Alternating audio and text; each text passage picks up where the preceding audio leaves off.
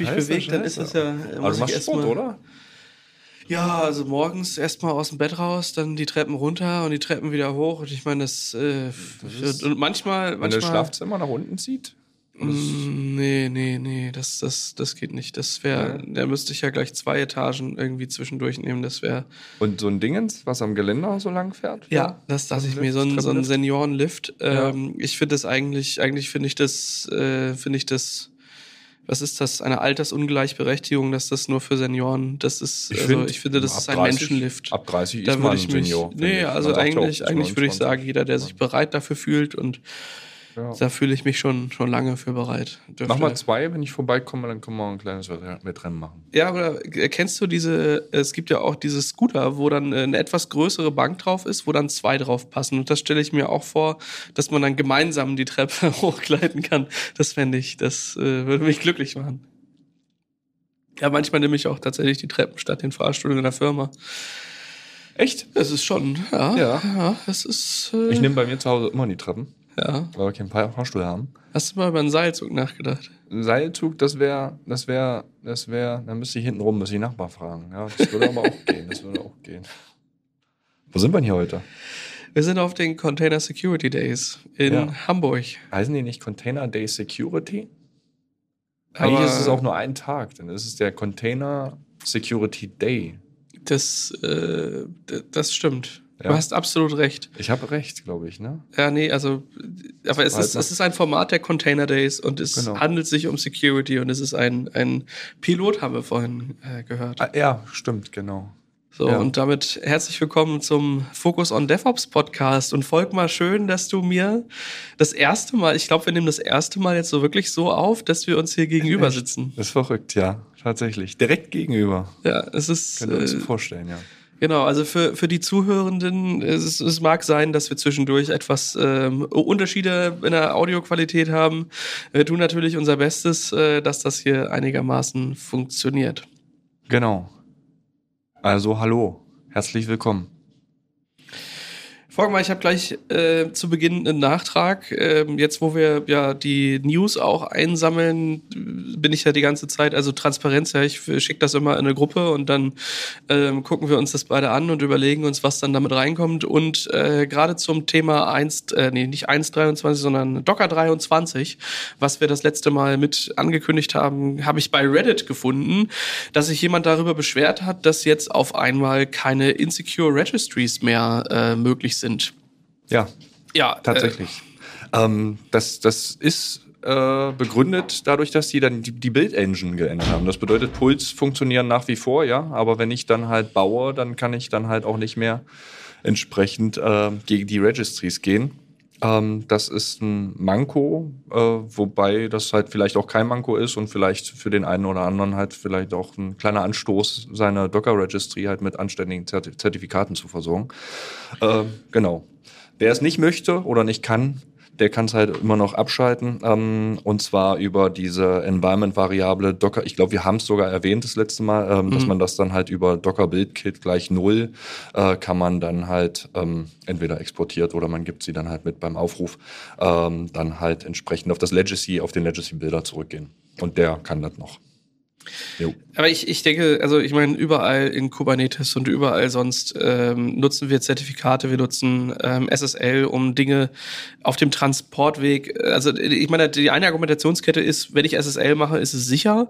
Ähm, ich finde aber auch, gerade beim Übertragungsweg, was nicht zu vernachlässigen ist, ist äh, die Datenintegrität. Denn Genau. in dem Moment, wo ich es verschlüssel und auf der anderen Seite wieder entschlüssel, ist es zumindest sichergestellt, dass bei, der, bei dem Übertragungsweg auch die Integrität gewahrt ist. Ähm, und da, da erinnere ich mich immer gerne dran zurück. Ich hatte, äh, kennst du das noch, die Zeit, wo, wo man so kostenlos Websites auf so One-Click-Hoster, nee, nicht One-Click-Hoster, sondern so Free Webspaces, 20 Megabyte für deine so, ja, ja. GIF-Auswahl und deine persönliche Website äh, mit einer Tabelle und so, äh, mit, mit Framesets damals Genau. noch. Erinnerst du dich daran? Ja, ja, da kann ich. Und ähm, da war es äh, zum Beispiel so, ich, ja, ich, ich weiß jetzt nicht mehr genau, welcher Anbieter es ist, es tut ja auch nicht zur Sache, aber was mich da immer gewundert hat, ist, die haben das angestellt, dass die automatisch auf deine HTML-Webseiten ähm, Werbung eingeblendet haben. Und das von der Funktionsweise recht einfach. Die haben nicht das, äh, das HTML, was du als Gerüst baust, äh, editiert, sondern die haben im Transportweg einfach äh, ein Stück was injected. Und ja. sobald du halt SSL äh, machst und ja gut, ich meine, wenn die als Server-Owner drin sind, dann könnten die immer noch eine schöne Rewrite-Policy machen, um das halt äh, zu gewährleisten. Aber ähm, wenn man jetzt mal über, äh, über das große, weite Internet nachdenkt, dann ist es da zumindest nicht möglich, irgendwie äh, Dinge zu injecten und ähm, in untrusted Netzwerken solche Dinge eben machen zu können. Deswegen finde ich es eigentlich immer wichtig, dass wir, ähm, dass wir die Möglichkeiten, die wir halt haben, also Zertifikate einzubinden, um verschlüsseln zu können, äh, nutzen, ähm, allein schon wegen der Datenintegrität. Absolut, genau richtig. Und auch bei Registries macht das halt natürlich nicht halt. Ich könnte mich dazwischen hängen, ich könnte was entgegennehmen, ich könnte es dann weitergeben. Und da ist es halt grundsätzlich gut, dass man da auf Integrität und auf äh, Stammzertifikatsverteilung und mhm. solche Sachen dann halt auch Wert legt. Ja, genau. Vollkommen richtig. Aber wie gesagt, da wo es nicht geht und hier und da gibt es halt Gründe, warum es nicht geht, gerade in kleineren Testumgebungen oder so, kann man das natürlich zurückstellen. Muss ich natürlich dann halt auch im, im Klaren sein, dass man halt entsprechend dann auch mit dem Legacy-Builder dann halt zum Start geht und dann die Features des äh, Bildkits nicht nutzen kann. Mhm. Apropos jo. Neuigkeiten, äh, du hast vorhin gesagt, dass äh, von der Quamatic ein neues Release gekommen ist. Genau, eigentlich nicht nur eins, sondern zwei. Ähm, ist letzte, letzte oder vor, also Ende vorletzter Woche ist es, es äh, sind beide an den Start gegangen und zwar ähm, Cube One, was ja so ein bisschen der, die, ja, ich sag mal, die Kubernetes-Distribution für, für ähm, Single-Cluster-Konstrukte ist und halt auch so ein bisschen der Henne-Ei-Löser für das KKP. Ähm, da gab es die 1.6, die mit ein paar Features an den Start gegangen ist. Äh, Link packen wir nach wie vor in die äh, Show Notes natürlich wieder. Ähm, ähm, dort ist es jetzt äh, ist die Mindestversion äh, Kubernetes, die ausgeliefert werden kann, 1.24. Mhm. Äh, wir haben Support für Ubuntu 22.04 äh, mhm. wurde, wurde hinzugefügt. Ähm, dann halt ähm, Helm-based Add-ons, also dass ich quasi Add-ons auf Basis von Helm zur Verfügung stellen kann. Da hat sich ein bisschen was ergeben. Ähm, äh, Cube One liefert halt initial immer, das ist immer ganz praktisch, die liefern halt initial für gerade so Control Plane und eventuell dann halt das, das Machine Deployment äh, Template, liefern die halt Terraform äh, vorgefertigte Terraform-Manifeste äh, mit. Mhm. Und da ist auch ein bisschen was dazugekommen. Und zwar kann ich jetzt über so ein äh, Low Insecure das ging bei der Control Plane sowieso schon, also dass ich dann halt, beziehungsweise halt mit dem Provider dann halt insecure dann halt dagegen rennen kann. Aber für den Output quasi, für das äh, die Machine Deployment Template für die späteren Worker, ähm, kann ich jetzt auch so ein äh, Low Insecure setzen, wo wir wieder beim Thema sind. Mhm. Natürlich ist es auch wichtig, dass ich dann halt äh, bei meinem Cloud Provider entsprechend auch Zertifikate hinterlege, die halt ähm, trusted sind. Hier in dem Fall ist es für VIS 4, äh, kann ich das dann mitgeben. Genau. Ansonsten kann ich äh, OS-Variablen setzen. Die sind standardmäßig Ubuntu für äh, beispielsweise Hetzner, DigitalOcean und äh, Equinix. Ähm, und ich kann die Vol Volume Size der Worker anpassen. Das war bisher nicht so möglich in den Terraform. Also für Space Image, wenn ich das deploy, dass ich dann halt sagen kann, hey, das ist jetzt, äh, obwohl das Space Image irgendwie ein Gigabyte groß ist oder 10, dass ich das dann halt auch auf 100 ähm, resizen kann. Genau, genau. Das ging halt nur äh, allgemein ähm, dass du dann halt so einen Wert hattest, der sich ah. über Control Plane und, und, und Worker dann halt zieht. Hier kannst du dann halt separat über so, ein, äh, so ein, äh, eine Variable dann sagen, okay, gut, ich möchte gern die Worker Size so und so mhm. und dann würde er das auch wiederum mit in dieses äh, Machine Deployment Template. Das ist ja immer mhm. wichtig dann zu wissen, es ist noch nicht gebaut. Nachher dann halt beim Cube One Apply würde er dann das Machine Deployment dann halt mit raushauen. Genau. Ähm, das ist es. Und äh, der Dual-Stack IPv6, der ja eigentlich schon im KKP existiert, der wurde jetzt Experimente in den Cube One mit reingepackt. Mhm. Viel, viel mehr, aber wie gesagt, also den Link packen wir dann halt in die Shownotes, könnt ihr dann halt äh, nachlesen äh, unter podcast at Jetzt Nee. habe ich Feedback könnt ihr loswerden unter podcast.sva.de. Ach so. E. Aber Genau. ansonsten sind wir ja Über migriert jetzt auf Podigy und da Podigy. könnt ihr auf focusondevops.podigy.com, glaube ich, müsste es sein. Aber hey, ihr habt die Shownotes hier ja direkt in eurem Podcatcher und da äh, sind die Links natürlich Genau. auch wie immer mit drin. So, genau. Äh, dann KKP. Das ist eigentlich noch ein bisschen interessanter, weil da kommt ein bisschen mehr bei rum. Ähm, QBird ist GA gegangen. Das bedeutet, ich kann jetzt, ich brauche äh, wirklich Also jetzt nicht CubeWord, CubeWord ist GA gegangen, Cubeword- sondern die Cubeword Integration von in CubeWord die in, KKP ist GA. in, ja. äh, genau, in KKP ist GA gegangen. Das bedeutet, ich kann jetzt äh, halt äh, über, über KKP kann ich Cube, äh, äh, Cube wird Ja. gegen Cube wird Cluster bauen. Mensch, so, so wird ein Schuh draus. Das bedeutet, da gibt es dann halt, entsprechend kann ich da mit meinem Machine Controller dagegen gehen Ja. und dann halt äh, fleißig, äh, in dem Fall sind es ja dann halt nur die Worker Nodes dann halt rausputzeln lassen. Das ist großartig, gerade für die, die jetzt nicht so viel Geld in die Hand nehmen wollen oder kleinere Konstrukte oder größere Konstrukte. Ich weiß gar nicht, ob man das eine Begrenzung Ich glaube hat. eher, also ich würde eher äh, auf, auf einen anderen Weg kommen und sagen, diejenigen, die sowieso ein Bare Metal Setup planen, aber ihr Bare Metal Setup ein bisschen flexibler halten wollen, ohne ähm, da einen anderen, den sie, also einen Hypervisor dazwischen zu stellen, den sie dann eben nochmal selbst äh, ähm, verwalten müssen. Ich denke, dafür ist es insbesondere interessant. Ich würde jetzt weder sagen, dass es irgendwie günstiger ist, weil ich meine, auch einen, einen äh, CubeWord kostet ja mindestens Maintenance. Das war ja auch das, was, wo sich viele gedacht haben, als, als OpenStack rausgekommen ist, dass das jetzt der, der neue, geile, billige Hypervisor wird. Und dann hat man halt gemerkt, ja, wenn ich jetzt wirklich OpenStack mache, dann muss ich mich ja doch auch irgendwie damit beschäftigen.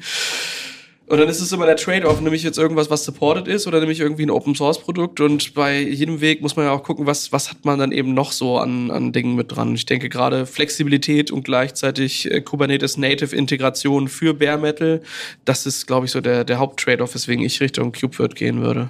Ja, das stimmt, stimmt. Es ist halt auch so ein bisschen die Affinität dann zu den Dingen. Ne? Also wer hat, da, wer hat da mehr Lust dann halt wirklich auch und den Mut auch selbst zu maintainen und da halt notfalls Hand anzulegen, weil man muss sich halt immer bewusst machen, dass es halt ein Open Source Projekt ist und halt äh, Community abhängig, wenn da mal der Haussegen schief hängt, hätte ich beinahe gesagt, also wenn da mal irgendwas nicht funktioniert, dann muss ich halt entweder Druck machen oder ich kann es halt selber lösen. Das ist, das ist tatsächlich ein Punkt. Aber super, genau. Was natürlich auch mit dazu kommt, sind die äh, supporteten Versionen. Da haben wir jetzt die 1.24 von 8 bis äh, 10 supported, 1.25 von 4 bis 6 und die 1.26.1 ist äh, in der aktuellen 2.22.0 äh, mit drin. Genau. Dazu kommt noch der Cube One Cluster Support. Ähm, das bedeutet also, dass ich, dass ich mir halt Cube One Cluster in mein KKP ziehen kann und äh, dort managen kann. Webterminal. Ähm, Im KKP habe ich jetzt die Möglichkeit, über, an meine Cluster halt über ein Webterminal zu kommen. Das bedeutet, ich kann mir ein Webterminal klicken und dann halt da halt Kubernetes-Befehle ausführen gegen mein Cluster, ohne mir dann halt ständig dann halt irgendwie die Kube-Config irgendwie ziehen zu müssen und da Mhm. lokal Dinge zu tun. Ähm, Gerade in größeren Environments, wo man mal schnell irgendwo ran möchte, macht das halt durchaus Sinn, ne? wenn du da halt was, was äh, Vorbereitetes schon da hast. Finde ich super. Ja. Ist ja auch einfach ein Convenience-Feature, ja. Also, äh, wenn ich gerade in der UI unterwegs bin und da meine äh, 200 Cluster drin habe, dann ist es halt schon einfach geil, nicht erst die Cube-Config mir runterzuladen und das dann irgendwie hinzufriemeln, sondern direkt aus der Control-Plane, die ja in den meisten Fällen auch in der Lage ist, an die, ähm, an die Downstream-Cluster ranzukommen. Ja, das ist ja auch manchmal ein Thema, dass ich von meinem Client gar nicht in die richtigen Netze kommen kann, ähm, dass ich mir das da einfach mit, mit rausholen kann. Das finde ich, ist schon, ist schon, nimmt einem echt Arbeit ab. Ja. Es ist natürlich immer so für komplexere Sachen, so Webterminals, da äh, kommt man in die Copy-Paste-Hölle, wo dann Dinge anders belegt sind oder äh, irgendwelche Char-Sets durcheinander gehen. Also ich glaube, das ist jetzt, äh, das Ding hat seine Grenzen, aber mal eben schnell was ausführen und mal eben schnell gucken, was da los ist, dafür ist natürlich echt gut. Ja, absolut. Also die meisten haben ja auch ihre eigene, ihr eigenes äh, ZSH oder Bash, Bash Set, da irgendwie spezielle Aliasse gesetzt oder so. Das ist Ja. ähm, dann, da ist man dann halt, man ist auf der eigenen Maschine meistens zu Hause. Aber für schnelles Eingreifen ist das halt super. Finde ich auch. Genau. Ähm, Im Dashboard hat sich noch mal ein bisschen was äh, getan. Also quasi, äh, da hat sich im, ähm, in den Admin-Settings hat sich äh, die, die Sidebar-Navigation, da wurde ein bisschen was ge gemacht. Ja. Und auch die Sidebar oder Side Navi, wie man es hier genannt wurde. Aber die, die Sidebar quasi in den Projekten ähm, hat sich halt auch nochmal ein bisschen verändert. Das sind so Kleinigkeiten natürlich, aber da sieht man halt auch, dass auch im, im UI, UX, dann man sich da halt auch Gedanken macht, dass mhm. das noch besser geht. Äh, was auch sehr entscheidend ist und nicht, nicht trivial, ähm, und zwar ist Connectivity ist, now, äh, ist nun GA gegangen, also innerhalb von, von äh, Was war Connectivity?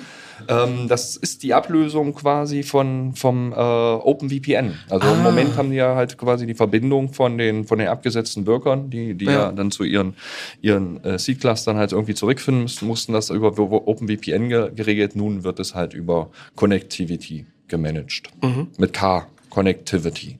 Mhm. Also ist halt ein bisschen cloud-nativerer Weg, als wenn ich mir halt einen OpenVPN-Cluster irgendwo reinbastle. Aber ich fand es von der Machart eigentlich schon immer schön zu sagen, ähm, statt jetzt eine äh, ne, ne wilde Range an Ports, die von den, von den Management-Clustern zu den Workern gehen müssen, mitreichen zu müssen, zu sagen, hey, wisst ihr was, wir bauen da einfach einen Tunnel drumherum ähm, und dann ist es uns eigentlich egal, Hauptsache das OpenVPN kommt da halt durch und wenn eben das Connectivity diesen Teil mit ersetzt, äh, warum denn nicht, ja? Genau, das finde ich halt auch, gerade in, in Cloud-Umgebungen oder so, wo ich dann halt wirklich viele Cluster habe, ist das halt super, ja. Also mhm. da brauchst du jetzt nicht irgendwelche Löcher in irgendwelche Firewalls schicken. Äh, also so oder so, ja. Meinetwegen hätten sie auch WireGuard nehmen können. Mhm. Ähm, genau. Aber da waren, waren schon immer Lösungen am Start. Ich glaube, damals mit SSH gelöst, äh, historisch bedingt. Ähm, dann halt mit OpenVPN und nun Connectivity, was ja dann halt doch der Cloud-nativere Ansatz ist. Jo. Mhm. Dann haben wir noch Removals ähm, und zwar die äh, Pod Security, das, äh, das Pod Security Policy Admission Plugin. Ähm, ist dann quasi halt mit der Version 1.25 halt raus äh, und der Docker-Support fällt raus für die als Container-Runtime. Mhm. Das bedeutet, jetzt die, die jetzt noch Kubernetes äh, KKP halt fahren, sollten sich jetzt überlegen, dass sie die letzten Cluster jetzt auch langsam mal migrieren. Äh, KKP liefert halt die Möglichkeit von Docker, also quasi die CRI zu migrieren auf ja. Containerd. Und äh, das sollte man auch wahrnehmen, damit man dann halt noch am Start ist. Genau. War ja tatsächlich, wenn ich mich richtig erinnere, auch so, dass das in place ging. Ne? Also ich konnte für genau. einen bestehenden Cluster sagen, hey, äh, switch mir jetzt mal bitte das, das äh, Runtime äh, oder die Runtime unter oder auch vor und zurück. Ne? Das, das war, war so, dass das, äh, dass das wählbar war, genau. auch wenn der Cluster schon stand. Und damit ist ja die, die Migration eigentlich ja. ein No-Brainer. Ne? Absolut, genau. Das war's. Also alles andere ist natürlich man muss halt immer schauen, Kubernetes-seitig, was da noch passiert ist. Da hat man nun in der letzten Folge ja schon ein bisschen was von, letzte, vorletzte Folge, ja. schon äh, von berichtet. 1.26, gerade wenn man da jetzt so 1.25, 1.26 hat man jetzt nochmal ein paar so äh, Breaking Changes, die da drin sind, die dann halt auch so ein bisschen ja, Obacht benötigen. Und äh, ja, das, damit läuft man dann aber ganz gut. Ich finde super Release. Ich bin sehr gespannt, was da noch alles so kommt. Ähm, bin da selber gerade, was das CubeWord angeht, schon am Basteln. Ähm, mir selber da halt mein Lab dann auf der Basis aufzubauen. Und ja, ich bin da beeindruckt. Ja, dann ähm, aus dem Hause Nutanix ähm, gibt es eine oder ein Produkt, das heißt NKE, steht für Nutanix Kubernetes Engine. Das äh, war ja deren oder ist nach wie vor deren Antwort auf, wie kann ich auf so einer Nutanix-Plattform ähm, Kubernetes betreiben. Die Nutanix ist ein, das, ja, so, ein, so, ein, so einer der Hyper-Converged Infrastructure Provider. Sprich, äh, ich gehe da hin, kaufe da Kisten und dann kriege ich da ähm, alles soweit integriert mit einem Hypervisor mitgeliefert, äh, dass ich da eben schnell und skalierbar meine äh, meine Infrastruktur hochziehen kann. So, und da haben die das, das NKE ich sag mal, in den ersten Versionen war das noch, noch recht trivial, aber man merkt, dass, dass, äh, ja, dass auch die, die Provider ähm, von, von Virtualisierung und Co. immer mehr ähm, diesen Workload auch als, als ähm, sinnvoll und auch als requested erkennen, sonst würden sie ja nicht weiterhin äh, dahin investieren. Und da hat sich ein bisschen was getan. Das heißt, die, äh, das NKE, die Nutanix Kubernetes Engine, ist jetzt in Version 2.7 released worden. Einer der Hauptpunkte dabei ist, dass GPU-Support jetzt auch mit drin ist. Also ähm, zum einen kann ich dort über äh, GPU Pass-Through und den entsprechenden ähm, NVIDIA ähm, Data Center ähm, eben dafür sorgen, dass ich Einzel, einzelne GPU-Kerne in, mein, äh, in meine Notepools mit aufnehmen kann. Und das äh, Ja, äh, ist, glaube ich, etwas, was zumindest mit dem, mit dem Nutanix Hypervisor, der basiert auf KVM, ist das ähm, AHV, steht für Acropolis Hypervisor und ich glaube, da gibt es noch ganz viele andere griechische Namen, die damit äh, verbacken wurden.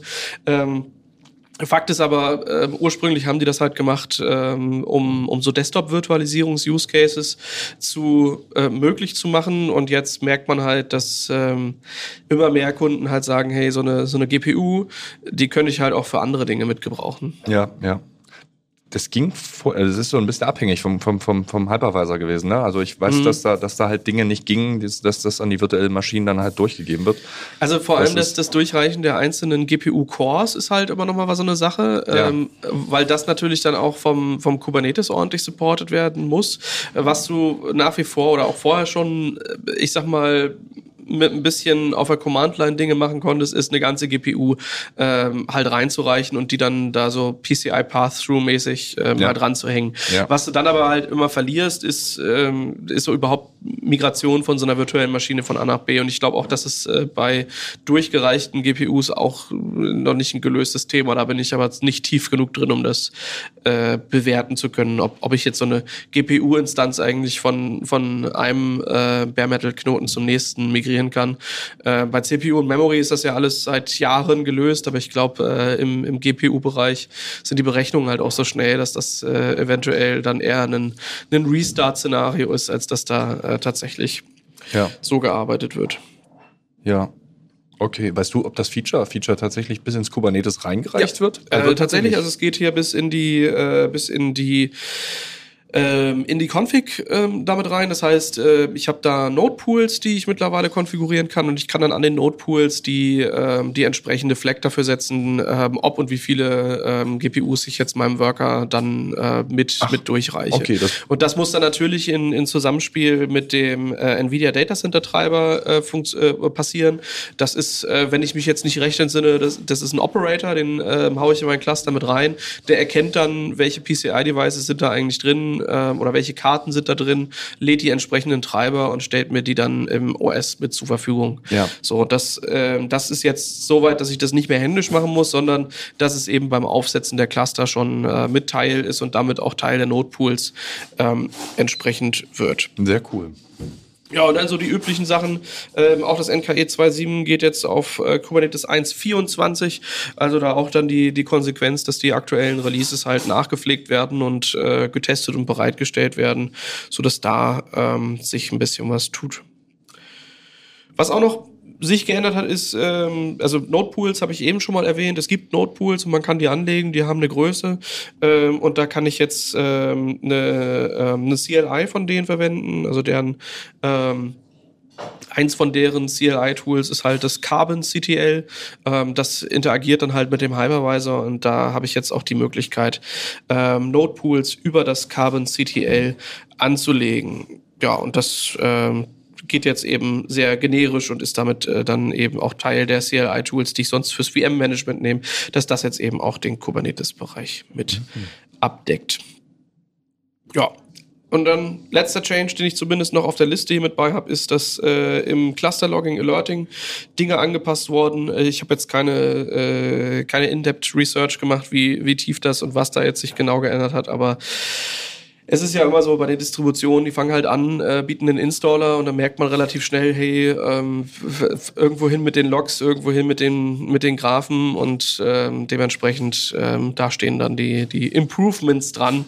Ähm, und viel mehr Details habe ich da nicht. Schon mal schön, dass sie sich drum kümmern. Das ist ja, das ist ja auch nicht so ganz selbstverständlich. Ne? Also da muss, da muss ja dann einiges passieren auch an der Stelle, dass man das mit einfängt. Ja. Und dann hattest du noch so ein, so ein Projekt rausgesucht, da, äh, da musste ich irgendwie spontan an Urlaub denken, als ich das Cover gesehen habe.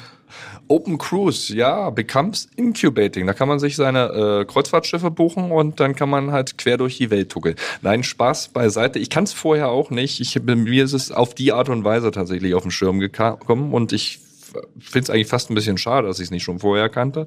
Ähm, Open Cruise versteht sich so ein bisschen, also nicht als, als Plattform as a Service, sondern als Erweiterung von Kubernetes. Also man hat halt mit Open Cruise die Möglichkeit halt so alles so ein bisschen, gerade die Workloads so ein bisschen advanceder zu gestalten, dass man verschiedene ja. Dinge macht. Also man hat halt Advanced Daemon Sets, wo man was reinpacken kann, wo man dann halt einzelne Container vielleicht halt neu starten, löschen oder wie auch immer kann. Äh, das gleiche mit Stateful Sets ähm, auch. Man hat so ein paar andere Ressourcen, wie zum Beispiel Broadcast Shops. Mhm. Ähm, was ja auch ziemlich geil ist, das ist dann halt quasi wie so ein Demon-Set, was dann halt als Job halt auf jedem Node gestartet wird ja. und halt irgendwas tut. Und danach ja. dann natürlich aber auch wieder beendet, wie sich ja. das gehört für so einen Job. Das ist ganz cool. Clone-Set ist in dem Fall so das Pendant vom Deployment, wo ich halt auch noch, noch so Sachen auf der Basis machen kann. Gerade bei, bei Stateless-Applikationen ist das halt eine schöne Sache, damit zu arbeiten. Da habe ich halt viel dazu. Ja, neben diesen ganzen zusätzlichen Workloads, Advanced Workloads, die ich da halt habe, habe ich äh, auch noch Möglichkeiten, die nennt es hier Bypass Application Management, äh, mhm. wo ich dann halt äh, mit ähm, Sidecar-Containern und Multi-Domain-Workloads dann halt Sachen ja. machen kann. Da gibt's dann halt auch zwei Ressourcen. Das ist alles auf Basis von CRDs und einem Daemon, also wahrscheinlich, also dann halt einem Daemon-Set, das dann halt auf den Nodes mitläuft und äh, sich darum kümmert, dass Dinge passieren. Ähm, und da habe ich halt zum Beispiel die Möglichkeit, in solchen, bei solchen Sidecar-Workloads, wie, wie es dann Istio oder so ist, äh, äh, äh, dass ich da halt ähm, die Sidecar-Container dann halt separat managen kann, ohne Eingriff bei den Workloads zu haben. Das ist, mhm. das ist halt ganz cool. Ähm, genau. Äh, High Availability Protection, was, was so, so, so Chain Deletions, also ich kann halt quasi ähm, Workloads als, als sicher oder was weiß ich taggen und dann hm. werden die nicht mehr mitgelöscht. Also so Change Deletions, wenn ich eine ah, Custom so, Resource so, so quasi oder äh, secured. Also sie sagen hier, ich setze da einen Fleck ran und dann, äh, dann ignoriert er das. Oder ich muss, dann, ich muss es dann forcen, damit das wirklich weglöscht genau, oder so. Genau. Protecten, protecten ist das, Protection, was ich gesucht habe. Genau, heißt ja. ja auch hier so, genau. Schön. Ja, das, genau, das passt. Genau, genau, Change, genau, Availability Protection. Das bringt natürlich ein bisschen mehr jetzt. Also ich habe jetzt nicht so tief recherchiert, aber, aber das kann schon relativ viel. Vor allen Dingen, es ist Incubating. Man, man mhm. ahnt, was da für Potenzial noch dahinter steckt, weil da Leute dahinter stecken, die sich echt Gedanken machen, eigentlich könnte dieses Kubernetes noch ein bisschen geiler sein. Ähm, ist ja aber auch was, was dann wieder für die äh, für Kubernetes als solches spricht. Also das Projekt ähm, sagt sich halt selbst oder hat ja früh schon gesagt, hey, wir, wir wollen halt erweitert werden, deswegen gibt es CRDs und ähm, nimmt dann halt, überlegt sich sehr genau, welche, ähm, welche Dinge kommen eigentlich in das Feature-Set in der Basis mit rein. Also ich glaube, äh, so eins der, der echt großen, wo es so Richtung Applikationsmanagement ging, waren so Operator für mich. Also Operator ja. und CRDs war so, so ein Meilenstein, wo ich habe, boah, das ist ja krass. Ähm, und ist auch heute, finde ich, noch was, was nicht jeder, nicht jeder Kunde irgendwie tut und macht, was aber zumindest ähm, nochmal deutlich advancedere Möglichkeiten halt gibt. Und dann zu sagen, hey, es ist schon okay, wenn andere drumherum auch was machen und wir bieten halt dieses, dieses Plug-in-Interface und kümmern uns um unseren Core und wer Bock hat, das zu erweitern, darf das halt tun.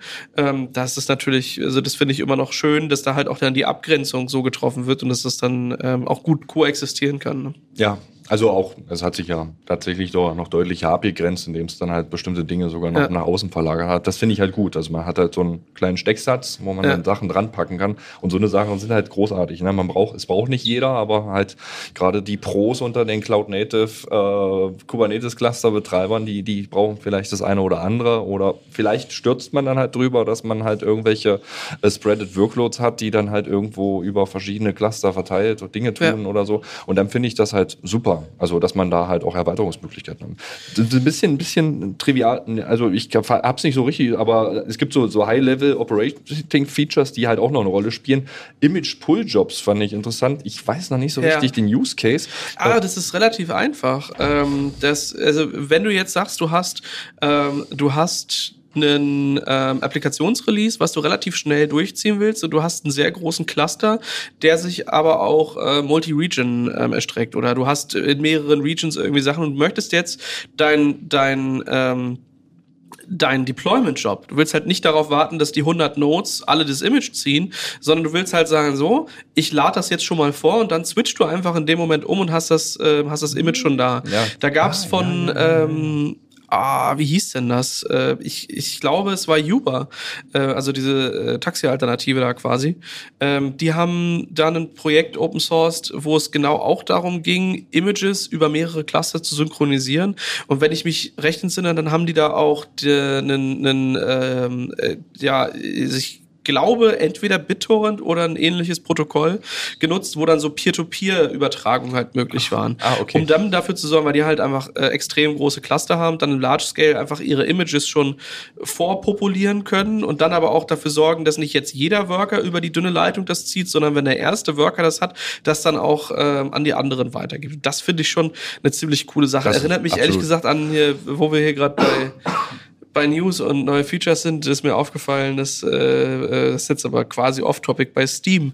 Ähm, gibt's ja auch so, so ähm, äh, kannst du dir auch so einen Download-Caching-Server bauen, wenn du dann für eine LAN-Party ja. oder so, äh, dass dann nicht alle das, das Update über die dünne Leitung ziehen und da ist jetzt auch in den Client reingerutscht, äh, dass die, äh, dass wenn du jetzt am Beispiel Hogwarts Legacy, was ja gerade auch viele äh, äh, sehr abfeiern, äh, wenn du das halt dann auf dem einen Rechner runtergeladen hast, dass du eine 70 Gigabyte nicht nochmal runterladen hochladen muss, sondern der eine Rechner an den anderen im LAN übertragen kann. Und ich glaube, so ähnlich wie, wie das, was Steam im Spielebereich da tut, kannst du dir das dann für Images auch vorstellen und damit sparst du dir Traffic. Der kostet ja auch manchmal teuer Geld. Gibt es noch LAN-Partys? Ja, gibt's noch. Also äh, ich, wir sind tatsächlich ja? tatsächlich jetzt äh, Ende äh, Ende März äh, sind wir mal mit den Kindern zusammen auf der LAN-Party. Ach, echt? Äh, auf der ersten, da, da gibt's dann so wilde Beat Saber-Turniere und äh, Ach, was man da heute, heute tatsächlich so macht. Also auch die Klassiker, ne, auch irgendwie äh, Counter-Strike und Co., die es ja damals schon irgendwie gab, bloß halt in ganz anderen Versionen heute. Ja. Aber wir, wir machen das jetzt Ende, Ende des 6, Monats. 1.6 geht nicht so, 1.6 geht nicht so. Was ist? Ja, du, weißt du, da, da kann ja jeder seine Meinung zu Spielen und so Sachen haben, aber äh, und genau aus dem ja. Kontext kenne ich es nämlich, dass für, für solche LAN-Partys eben dafür gesorgt wird, dass äh, dann Caching-Server mit drin sind, weil die ja meistens dann auch irgendwie äh, ein Gigabit, äh, wenn sie Glück haben, dann synchron da haben. Und wenn da halt dann 100, 200 Clients dann sind, die alle gerade das nächste CSGO-Release mit 4 Gigabyte runterladen wollen, dann, dann dauert es halt sonst. Ne?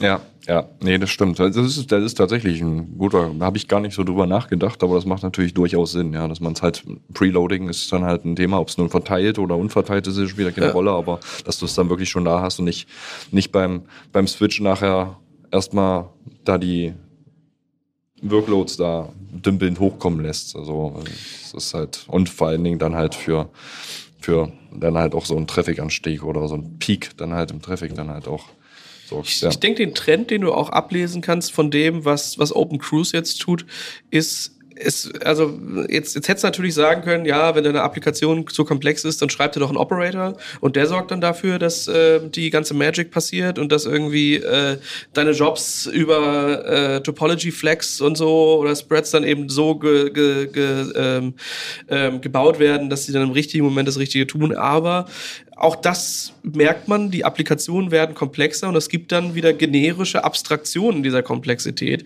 die das dann wieder ähm, ähm, konsumierbarer im Endeffekt ja. machen, auch ohne dass ich irgendwie mir das, das äh, Operator SDK schnapp ähm, oder womit man auch heute sonst so ähm, Operatoren schreibt und da halt dann losgehen muss und das selbst ähm, implementieren muss. So kann ich dann halt auf fertige CRDs gehen und sagen, okay, ein Deployment reicht mir nicht mehr oder ein Cron-Job reicht mir nicht mehr. Ich möchte eher vielleicht was wie eine Jobkette abbilden mhm. und dann kann ich halt gucken, nämlich Open Cruise mit einer Erweiterung oder nämlich äh, ja Argo äh, gibt's ja auch als als äh, genau. Äh, Argo Jobs, wo du dann auch dann eben solche Ketten mit abbilden kannst. Das, das, stimmt, genau. Ähm, da ist dann die Frage genau, wie sehr möchte man. Ich habe so das Gefühl, dass das mit dem Open Cruise so ein bisschen ähm, vom Verwaltungsakt ein bisschen geringer wird, weil du halt letzten Endes nur eine simple, simple, mhm. also im Grunde halt nur ein ja, hinten Control Management hast, was halt Dinge tut und vorne dann halt im Grunde ein paar Ressourcen, die du dann halt bestücken kannst. Also dass du im Kubernetes-Bereich bleibst. Mit Argo und Co. würdest du dir immer wieder so eine Komponente mit ins Haus holen, die du dann auch irgendwie wieder managen musst, ne? wo sich wieder einer drum kümmert, bleibt das Ding aktuell oder ähm, funktioniert es überhaupt und wenn nicht, warum und so. Ich denke, die Adoption ist das, was, äh, was nachher entscheidend dafür wird, ob sich das durchsetzt und wie sich das durchsetzt. Ja. Das ist schon mal eine gute äh, Voraussetzung, dass es ein CNCF-Projekt ist äh, und dass sich damit dann die, äh, die Foundation darum kümmert, dass das halt auch die Awareness kriegt und auch gleichzeitig in der Verfügbarkeit so bleibt, dass sich äh, die Nutzenden darauf verlassen können, dass das halt als solches Projekt weitergepflegt wird. Und da ist ja ne, nach dem Sandbox kommt das Incubating, damit jetzt die die nächsten ähm, ähm die nächsten oder die nächste Trial-Phase, wenn man so will. Und wenn es dann Richtung Graduated gehen soll, dann äh, kommen dann die ganzen Security Audits und alles, was eben so. Das hatten wir das letzte Mal auch. Ich weiß gar nicht mehr bei welchem äh, der Projekte, was da auch äh, einen, einen Wechsel vollzogen hat. Flachs. Ich glaube, es war Flachs, Flachs ja, ja, kann sein. Ja, genau. Und das das ist es halt, wo man dann sieht ist da eine Adoption und geht das entsprechend weiter? Oder ähm, ist die vielleicht auch nicht da und es läuft in eine andere Richtung? Ja, also ich erinnere an ähm, äh, also an die Security Policies ähm, in, in Kubernetes. Ja, da hat sich auch irgendwie rauskristallisiert, hey, vielleicht wollen wir das doch nicht Kubernetes äh, nativ haben, sondern vielleicht machen wir ähm, mit mit anderen Tools, die dann vielleicht tiefer und anders rangehen, äh, das Ganze erweiterbarer und äh, setzen da ja. nicht so viel ähm, vor. Und das jetzt wiederum direkt auszulagern, jetzt nicht zu sagen, es gibt jetzt Deployments und dann gibt es Advanced Deployments und dann gibt es Advanced Advanced Deployments und es gibt Cronjobs und äh, super special krasse Cronjobs, sondern einfach sagen zu können, hey komm, wenn du den Fall hast, da ist das Modul für oben drauf ähm, und entweder gehst du da links, rechts, oben und unten lang, aber du hast da verschiedene Wege, das zu machen und die sind dann halt auch offen. Finde ich echt eine coole Sache. Ja. Ich auch. Haben wir noch was? Nö, damit sind wir dann am Ende der News-Section und kommen zu unserem Hauptthema. Genau das Hauptthema. Ihr habt ja vorhin schon mitbekommen, dass Volkmar und ich äh, uns gegenüber sitzen. Das heißt, wir sind ähm, heute bei der Aufnahme am 8.3.2023 auf den Container Security Days oder auf dem Container Security Day oder Container Day Security, wie auch immer ihr das zusammenwürfeln wollt. Da sind wir jedenfalls und das setzt natürlich ähm, auch so ein bisschen das Thema für den heutigen Tag. Wir haben uns, ähm, ja, wie das halt so ist, einfach zwei Gäste mitgeschnappt, die wir heute mit begrüßen dürfen die sich in diesem Feld bewegen. Mit dabei ist der Tobias Gerhardt. Ja, moin, der Tobias Gerhardt hier. Ich bin an, angestellt bei der Firma Aqua Security und jetzt selbst seit vier Jahren im DevOps und seit drei Jahren, wie es mir in der Firma wo ich vorher war, über den Weg gelaufen ist, im mhm. DevSecOps-Kontext unterwegs und ja, berate und helfe da denjenigen, die darüber etwas wissen wollen oder sich in den Bereich reinbewegen und sich denken, ich sollte mich da auch um die Sicherheit kümmern und mich an dem orientieren, was ich vielleicht auch aus der alten Welt kenne. Wie bist du da hingekommen?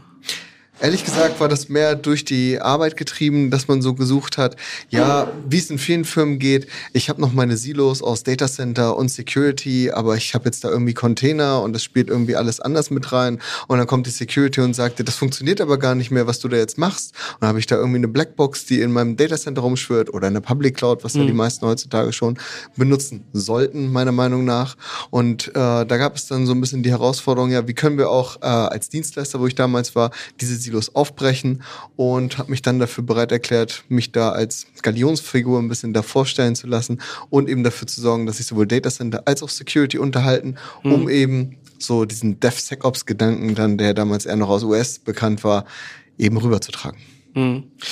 Heißt aber auch da wieder, also wenn wir über DevOps reden, ist ja auch schon häufig, äh, dass das Silos aufbrechen, crossfunktionale Teams bauen, alle bisschen mehr miteinander spielen lassen, damit es dann fluffiger an den Übergängen wird. Ähm, heißt, ähm, auch beim DevSecOps ist das dann eher eine, eine Disziplin, die jeden was mit angeht. Das definitiv. Also es ist äh, nicht so, dass ich jetzt einmal sagen könnte, ich baue da irgendwas dazwischen oder ich packe irgendetwas dazu, sondern ich habe das auch ganz oft bei Kunden erlebt. Man muss jeden Einzelnen, der eben natürlich dann noch seine eher infralastige Rolle behält oder den Entwickler, der definitiv sich da versträuben wird, irgendwie sich um Servermanagement Gedanken zu machen. Mhm. Jeden von denen muss sich irgendwie dazu bewegen, sich um seinen Teil, den er im DevSecOps Großen und Ganzen oder der liegenden Acht, wie sie ja die meisten kennen aus äh, den bekannten Darstellungen, sich eben darum zu kümmern und so ein bisschen die Security in Mind, mhm. das einfach bei jedem ein bisschen einzupflanzen. Mhm. Ist, ja, ist ja tatsächlich auch so eine Notwendigkeit, die ja vorher schon da war, aber jetzt natürlich noch mehr. Und ähm, früher war es ja so, man hatte die Infrastruktur da und dann hat man den CISO drauf gucken lassen, der hat wohlwollend genickt und dann war alles gut. Heute ist es so ein bisschen so, dass man halt natürlich jede einzelne Instanz dazu impft, dann auch richtig gute Dinge zu machen und dann halt Security gleich mitzunehmen. Richtig, richtig. Ja. ja, auch mit dabei ist der Stefan Trimborn. Hallo Stefan. Hallo, Servus. Stefan Trimmer, mein Name. Ich selbst bin für die Sysdig Deutschland GmbH unterwegs als Enterprise Sales Engineer, wie man es so schön schimpft. Mhm. Und äh, ich selbst bin jetzt, so, wenn man meine Admin-Tätigkeiten noch mitrechnet, schon ein bisschen mehr als zehn Jahre in dem Umfeld unterwegs. Hab mir aber irgendwann mal gedacht, ich möchte nicht nur irgendwo im Keller sitzen, sondern die gute Message über Security und neue Technologien eigentlich auch nach außen tragen und bin so mehr in die Vertriebsschiene geraten. Mhm. Was für mich halt interessant war, ich war bei Unternehmen wie einer Docker und Red Hat unterwegs, wo ich absolut meine Liebe für Container und Cloud-Technologien ausweiten durfte, aber ich konnte irgendwie nicht so ganz loslösen von der Security und war auch bei Unternehmen wie eine Trend Micro oder Cyber unterwegs, wo ich immer wieder spannenderweise Weise neue Security-Technologien zwar kennenlernen durfte, aber auf der anderen Seite auch immer mal wieder, dass der Kampf mit neuen Technologien am Horizont live miterleben durfte. Mhm. Was ist da für dich so, dass, also wenn ich so über, über die letzten drei bis fünf Jahre resümieren würde, würde ich sagen, ähm, dass da Security zumindest in meiner Bubble ähm, eine, naja, ich sag mal, häufig nachgelagerte Rolle irgendwie gespielt hat. Ähm, und das ist eher so, so ein, ja, wir sammeln das mal, das machen wir irgendwann schick, wenn wir, wenn wir es halt können, äh, war, versus, dass ich jetzt den Eindruck ähm, gewinne, dass das eben dass es eben nicht mehr so einfach ist, zu sagen, hey, ich, äh, ich mache Security dann später ähm, oder auch vielleicht die Awareness dafür da ist, dass äh, wenn ich das später mache, das vielleicht auch nochmal mein ganzes Konstrukt umwirft. Wie siehst du das? Wie ist das aus deiner Perspektive? Genauso habe ich es auch betrachtet. Also wir haben, wenn man später noch entweder intern, wenn man mit dem C-Level gesprochen hat oder äh, mit Kunden noch vor drei, vier Jahren, dann war immer Security nur eine Kostenstelle. Es kostet, es ist extra da, es bedarf extra Arbeit und naja, kann man vielleicht auch mal noch später betrachten. Jetzt, nachdem solche Zeitgeschichten wie Covid natürlich uns alle mal ein bisschen mehr an die Rechner verbannt hat und vom Homeoffice haben arbeiten lassen und halt auch immer mehr äh, Angriffe und Leaks und dergleichen publik geworden sind, also der Reputationsschaden für die diversen Unternehmen einfach wesentlich enormer geworden ist, ist die Denke wesentlich anders geworden. Man betrachtet Security zwar immer noch als Encumberment, also als extra Arbeit und extra schwer, aber es ist in der Planung von eigenen Projekten und Infrastrukturen wesentlich weiter nach vorne gerückt und nicht eben mehr als Nachgedanke nachgelagert. Mhm. Wenn wir das jetzt mal ein bisschen definieren wollen und sagen, wir, wir gucken mal irgendwie in diese Bubble äh, Cloud und Container Security mit rein oder hier sind wir explizit bei den Container Security Days. Was bedeutet denn eigentlich überhaupt Container Security, um mal überhaupt so einen Konsens zu schaffen? Ja, Container Security, ich würde am liebsten sagen, ach, da gibt's eine Lösung, das die Silver Bullet, alles ist gut. Nein, aber Container Security fängt wirklich, wie man schon so oft sagt, von, von der Quelle, von der Source an, wenn man überhaupt an den Gedanken anfängt zu schmieden, einen Container zu bauen, was will ich da reinpacken, wie packe ich ihn rein, nach welchem Modell arbeite ich, was äh, Lizenzen verwalte ich. Und dieses Konstrukt geht weiter bis über die Pipeline, also wenn das Ding gebaut wird und überprüft wird, bis dahin, dass es lebt und halt dann letztendlich seine Arbeit fortführt, wofür man überhaupt einen Container sich ausgedacht hat aus erster Linie. Kurz gesagt, das ist ein sehr mehrstufiges Konzept, das nicht durch eine einfache Lösung oder durch eine einfache Handhabung erschlagen ist. Tobi, was gehört für dich noch alles so mit dazu? Ich finde, Stefan hat schon sehr viele Punkte davon aufgegriffen, die da mit reinspielen. Und ich für meinen Teil habe das auch äh, vor den Kunden immer gerne als so ein Image-Lifecycle resümiert, weil, wie wir alle wissen, Container basieren auf einem Image. Mhm. Das heißt, das, was ich baue, um welche Lizenzen ich mir Gedanken mache, irgendwo kommt das alles äh, in ein Image rein. Und diese Prozesse, die Stefan gerade schon sagte, wie baue ich, wie distributiere ich meine Images nachher, wohin distributiere ich, wo möchte ich da etwas ausfüllen, äh, ausführen, Das ähm, ist natürlich dann alles etwas, was für mich immer so als Image Lifecycle gedacht war, wo ich wirklich mir quasi dann doch noch wie ein altes Ablaufdiagramm in Visio mir überlege, da habe ich einen Start und am Ende ist das Ziel halt erst erreicht, wenn ich entweder sage, ich habe Compliance-Vorgaben und das Image muss einfach zehn Jahre irgendwo abgelegt werden oder das Image wird gelöscht und äh, damit ist das Ganze eben beendet für diesen Iterationslauf. Hm. Und wie der Stefan gerade schon gesagt hat, bin ich im Bild, bin ich also irgendwo in meinem äh, Code Repository, sei es jetzt ein GitHub, ein GitLab oder sonstiges, dann sollte ich mir Gedanken machen, wie kann ich da schon, da ist ja gerne das äh, Stichwort, was genommen wird, Shift Left, wie kann ich mir da eben Gedanken machen, den Developer so früh wie möglich auf Dinge hinzuweisen, ob das jetzt Schwachstellen sind oder ob er vielleicht einfach noch nicht an Best Practices orientiert, sei dahingestellt. Wie kann ich das eben machen? Wie kann ich dann noch sicherstellen, dass wenn er von seiner Dev Stage hin zu einem End-to-End-Test oder einem Prod, um ein klassisches, klassisches Drei-Tier-Staging-Modell zu referenzieren, wie kann ich da vielleicht auch noch Gates schaffen, die entweder mir einfach nur qualitätsmäßig sagen, das passt, oder vielleicht sogar, wenn ich eben den, den Need dazu habe, mir sagen zu können, hier geht's wirklich nicht weiter. Hm. Ob ich das dann selber baue oder einkaufe, sei dahingestellt. Bis hin dann eben auch zu Runtime, wo ich mir dann Gedanken machen muss, wenn ich etwas in die Produktion geschafft habe und eben vorher meine ganzen Prozessketten schon abgelaufen habe, was mache ich dann da zum Zeitpunkt der Ausführung? Wie monitor, äh, monitore ich da, was passiert und wie kann ich da entsprechend auch darauf reagieren? Vor allem, wenn du das so alles hörst und dir überlegst, was du dann in Konsequenz nach der Installation von so einem Cluster eigentlich alles tun müsstest, was, was macht das mit dir? Das ist ja ein bisschen das Problem, ja. Also ich, ich bin ein klassischer Cluster, Kubernetes-Cluster-Aufbauer, ja. Das ist eigentlich so nur die Mitte. Also das alles andere ist ein Sammelsorium von Prozessen, die halt funktionieren müssen. Ähm, da müssen natürlich viele Leute mit dran arbeiten und äh, dann halt auch mitarbeiten ähm, und äh, die Prozesse auch ineinander greifen. Ich äh, sehe das aber eigentlich alles nicht so kritisch, weil die Automatisierung ist ja da. Wir haben ja, wir haben ja da nicht nur die Notwendigkeit, sondern ganz viele Chancen und Mittel, die uns da auch wirklich helfen, da den, diesen Weg zu beschreiten. Also das alles, worüber wir reden, gab es halt schon. Ne? Softwareentwicklung ist jetzt nichts Neues. Wir haben aber jetzt einen Container beziehungsweise ein Image, was ein Artefakt ist, was sich gut handeln lässt und sich einfach von links nach rechts gut den Prozess durchlaufen kann und mehrere ähm, Quality Gates dann quasi passieren kann. Und das, das finde ich, äh, man muss sich halt drüber nachdenken. Also man muss ja nicht drüber nachdenken, man kriegt ja diese Prozesse halt auch schon gespiegelt. Man hat halt diese einzelnen Quality Gates, die man dann passieren kann und das muss man dann halt nur notwendigerweise einbauen. Das kriegt, kriegt man natürlich nicht als ähm, ja, externer Systems Engineer, äh, dem, der dann halt beim, bei einem Kunden steht, äh, dann halt alleine hin. Da braucht man natürlich dann auch, ähm, ich sag mal so ein bisschen Unterstützung und Commitment der Belegschaft, die dort vor Ort halt ähm, mitarbeitet. Ja, da muss die Entwicklung abgeholt werden, da müssen äh, die Operations abgeholt werden und am mhm. Ende muss auch der CISO abgeholt werden, der dann mhm. halt im Zweifelsfall ein paar bunte Bildchen sieht, die im besten Fall alle grün sind. Ich finde auch das hat sich etwas geändert. Also ähm, ich habe immer eine oder ich, ich sag mal so, ich persönlich reagiere relativ allergisch gegen den klassischen Security Sales Pitch, der so ein bisschen so ist, wie wenn eine Versicherung verkauft wird. Ja, es wird immer schwarz gemalt, es kommt das rote Dashboard auf, es wird gesagt, wenn dein Haus abbrennt, dann ist aber alles weg und deswegen brauchst du jetzt die extra Zusatzversicherung noch und auch auf deine Kuscheltiere, die musst du auch nochmal einzeln versichern, weil was ist denn, wenn die da jetzt runterfallen? So, und das ist, ähm, da finde ich, ähm, reagiere ich nicht so gut drauf, weil ich das Gefühl habe, ähm, in, so ein, in so einem Versicherungspitch drin zu sein, der mir dann verspricht, dass alles gut wird. Aber eigentlich ähm, ist die Versicherung, wenn man dann im Kleingedruckten guckt, dann schon eher auch abgegrenzt auf bestimmte Fälle.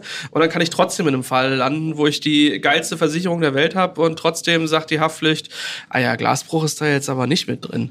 So und ähm, da würde ich sagen, hat sich auch ein bisschen was geändert an dem, wie, wie Security verkauft wird? Oder was ist euer klassischer Pitch? Geht ihr noch raus und sagt, hier das rote Dashboard und alles ist, ist äh, kaputt? Ich würde da nochmal drauf eingehen. Das ist halt so das eine. Ihr hattet jetzt gesagt, Security war alles nicht so ein Ding für euch. Ne? Ja. Ich persönlich bin halt aus dem Network- und Security-Bereich. Bei mir ist das ein, das Ding gewesen. ja.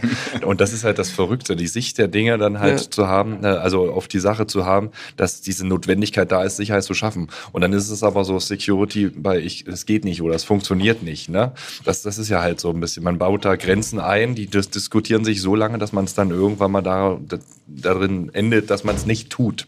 Hm. Das, das finde ich, das finde ich halt so eine Sache, weil, weil du das jetzt gerade so sagtest. Und ich finde, äh, ich finde halt, das sollte jetzt möglich sein. Und es gibt halt solche Sachen nicht mehr. Wir haben ganz viel SD, ne? SD-WAN, SD-LAN und solche Sachen, also alles Software-Design, äh, defined. Und, und, und an der Stelle kann man halt immer ansetzen, Sicherheit möglich zu machen. Und an, an, an sich ist halt Kubernetes und Container auch nur ein Teil davon, dass man halt Sicherheit nun so platzieren kann, wie es auch schon vor 20 Jahren hätte sein sollen, ja? dass man halt Dinge möglich macht und nicht Dinge vermeidet, um halt diese mhm. Sicherheit zu haben. Ne? Ja. Ich finde, ich finde auch, wenn ich das betrachte, weil äh, ich habe ja vom, vom Kollegen Stefan von der Systik und ich meine Systik und Aqua, wir sehen uns natürlich bei dem einen oder anderen Kunden, weil wir gerne Absolut. auch mal äh, gemeinsam betrachtet werden oder gegeneinander in dem Kontext. Ähm, ich finde, es ist nicht mehr genau dieser Versicherungsmakler, weil da hätten, glaube ich, wir beide als Techies keine Chance mehr mit dem Vertriebler da irgendwie noch weiterzukommen. Mhm. Er würde der Vertriebler schon scheitern. Ähm, ich finde, es ist immer sehr wichtig, einfach dem Kunden dabei zu helfen, ihn da abzuholen, wo er ist. Ist mein Kunde jetzt jemand, der eben Software vielleicht nur entwickelt, jetzt aber aufgrund von externen Abhängigkeiten oder so dazu gezwungen wird, du musst das Ganze jetzt in Container machen und damit aber sich eher nur für die Entwicklung und Shift Left äh, interessiert und vielleicht noch irgendwo ein Kubernetes ausführt und da Ende zu Ende zu machen, dann sollte ich vielleicht mehr um S-Bomben etc. Gedanken machen, also Software Bill of Material für die äh, Zuhörer, die das nicht kennen. Oder bin ich halt jemand, der jetzt total auf Runtime fokussiert ist, vielleicht viel ähm, Commercial off-the-shelf Software einfach nur in Form von Images von einer Red Hat oder sonst wem einsetzt, da ein bisschen was selber draufpackt in Customization mhm. und da dann eben den genauen Insight in die Runtime will. Diese Dinge die gilt es eher ähm, jetzt in unserer Rolle oder eben auch für den Kunden, den das interessiert, das muss er für sich herausfinden und dann eben sehen, welche Lösung passt da für mich am besten und habe ich überhaupt auch, ich meine, ganz oft gibt es ja vielleicht auch noch Reglements, die sagen, ich kann gar nicht so global galaktisch da irgendetwas einsetzen, sondern äh, ich muss es aufsplitten. Bei anderen ist es dann so, wir wollen es gerade alles aus einem Guss und dann dann eine CNAP nehmen. Der nächste hat vielleicht, weil er eben schon 15 Jahre im Business ist, einen ähm, Security Research Research-Team, was ihm selber ganz viele Daten bereitstellt, die er natürlich in ein Tool custom einpflegen möchte. Mhm. Der andere sagt sich, nein, ich möchte es extra lightweight für mich haben, also vorgefertigte Controls, Best Practices und mich nicht weiter damit beschäftigen. Das ist wirklich, dass ich das rausfinden muss, was interessiert mich als Unternehmen, wenn ich jetzt in dieser DevSecOps Journey weitergehe und anhand dessen kann ich dann eben sa sagen, nehme ich eine Systik und lade mir den Stefan ein oder vom, äh, vom Tobias mit der Aqua oder ich mache das Ganze eben komplett selbst und nutze einen Falco, einen Trivi oder Tracy, was es eben nicht alles gibt. Genau. Mhm. Nee, dem kann ich absolut dem Tobias nur zustimmen. Ich denke auch unsere Rolle sollte nicht mehr in der, wie du so schön beschrieben hast, in der Versicherungsvertreterrolle sein, ja. sondern viel mehr in der Consulting-Rolle. Also sprich, wir sollten wirklich erstmal beleuchten, was ist vorhanden, was ist, was ist es wert abzusichern, was muss überhaupt gemacht werden, um eben von dem, was ich vorhin auch schon beschrieben hatte, diese, dieses Encumberment wegzukommen, weil ansonsten ist man doch wieder nur eine Kostenstelle und äh, ja, ich habe zwar Security irgendwann mal gekauft, aber wirklich nutzen tut es gar nichts. Mhm. Und der Tobias hat es wunderbar aufgeschlüsselt. Es gibt so viele Bereiche.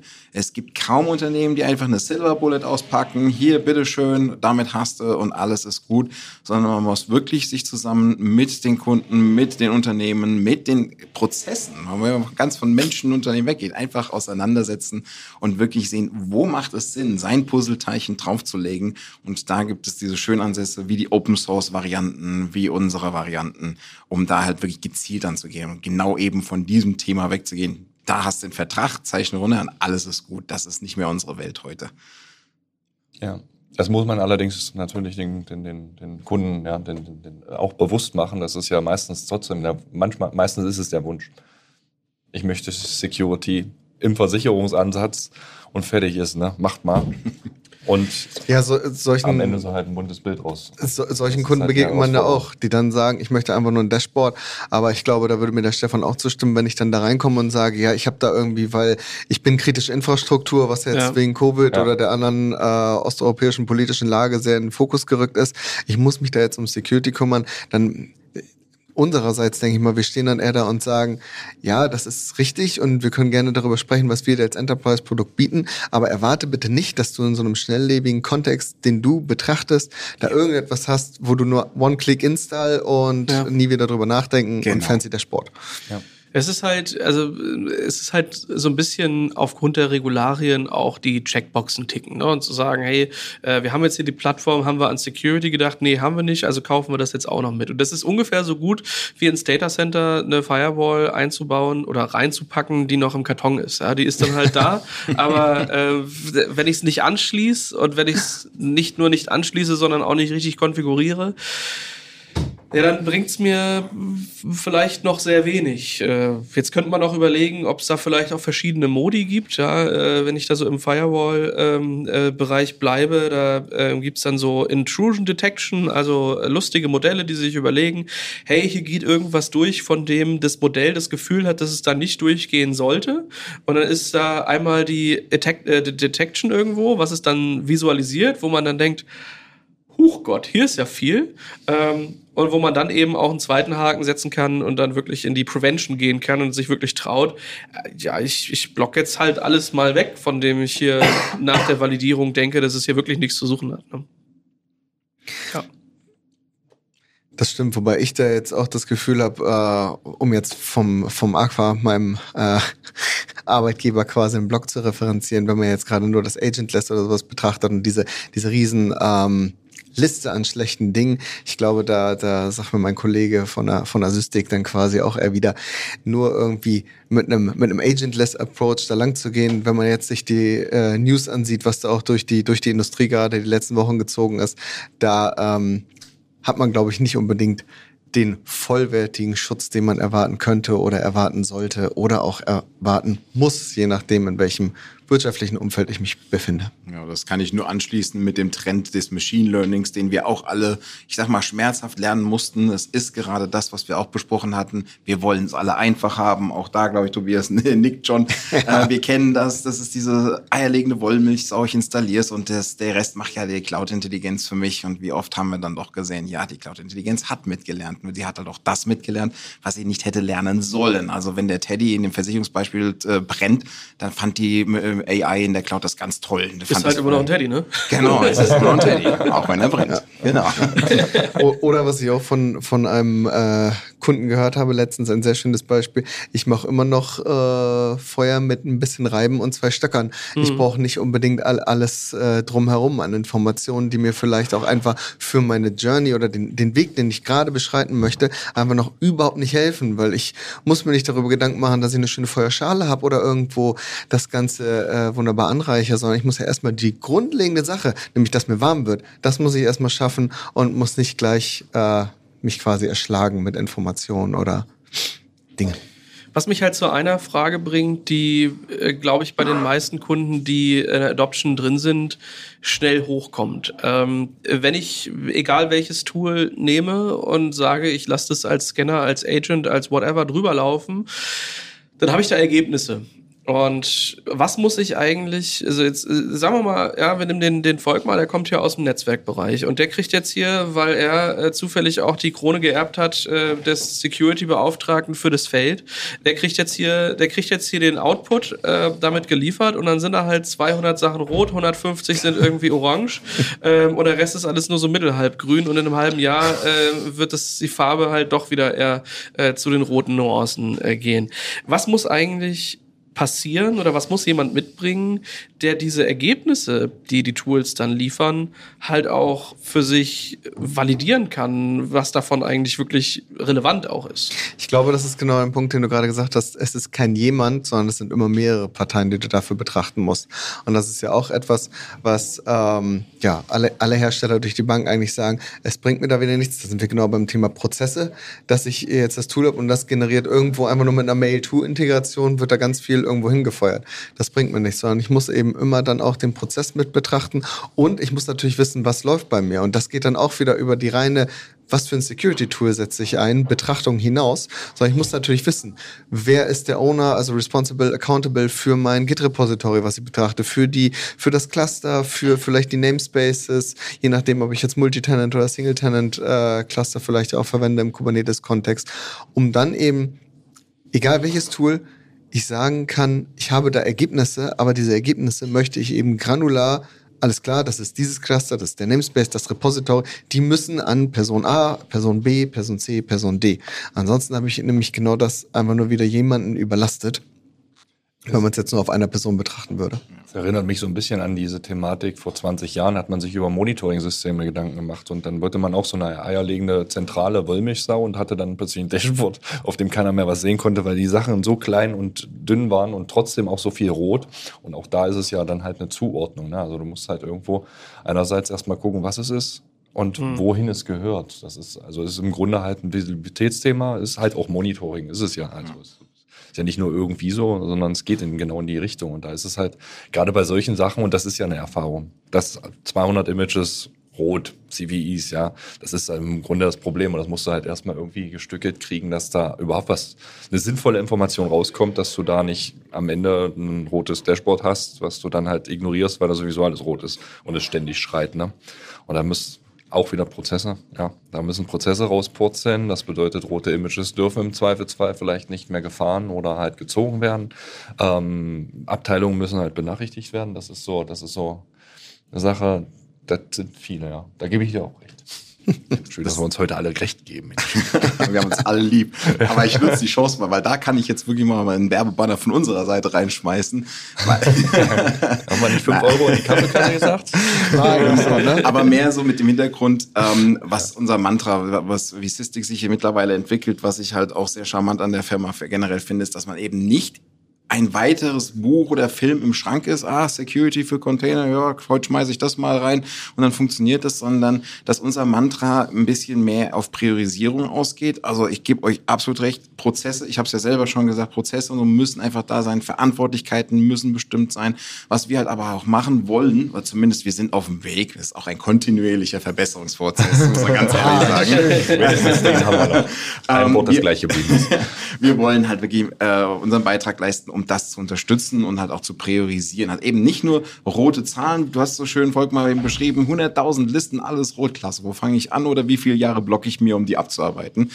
Das ist auch, wo unser Weg hingeht und wo wir halt uns weiterentwickeln wollen, eben äh, eben, halt eben die Priorisierung in den Vordergrund rücken, um halt wirklich gezielte Dinge anzugehen, die einem wirklich wehtun könnten und eben nicht nur simple Checkboxes und simple Zahlen rauszuwerfen ja, da sind wir halt weiterhin dran. Ja, ja. Und wenn ich das von Stefan jetzt aufgreife und noch die Werbetrommel für Aqua rühren darf, dann sind wir eins zu eins equal.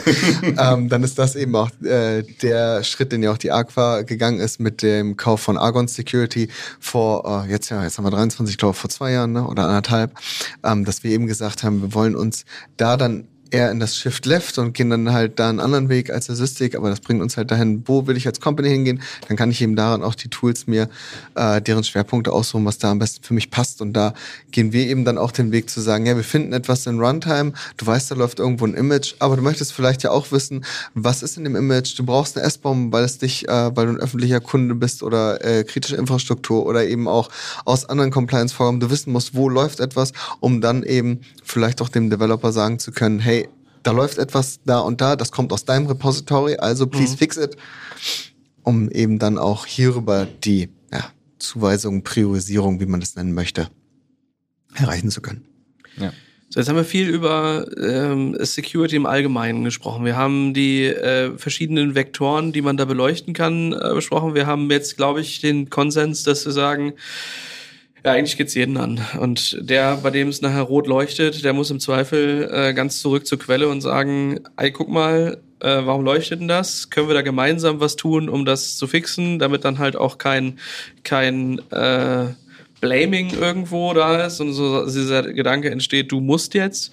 Ähm, ich finde es aber trotzdem schon irgendwie auch äh, charmant, diese Dashboards da zu haben, um so ein bisschen, ich will jetzt nicht Public Shaming sagen, aber es ist schon ein, ein extrinsischer Motivator auch ähm, da, wenn das Dashboard rot ist, irgendwie zu versuchen, dieses Dashboard wieder grün zu kriegen. Es muss bloß irgendwie klar sein, dass alle da äh, ihr Nötigstes bei tun müssen und dass es nicht irgendwie dann Fingerpointing entsteht und gesagt haben, du aber mit deinem Image immer, die sind immer rot.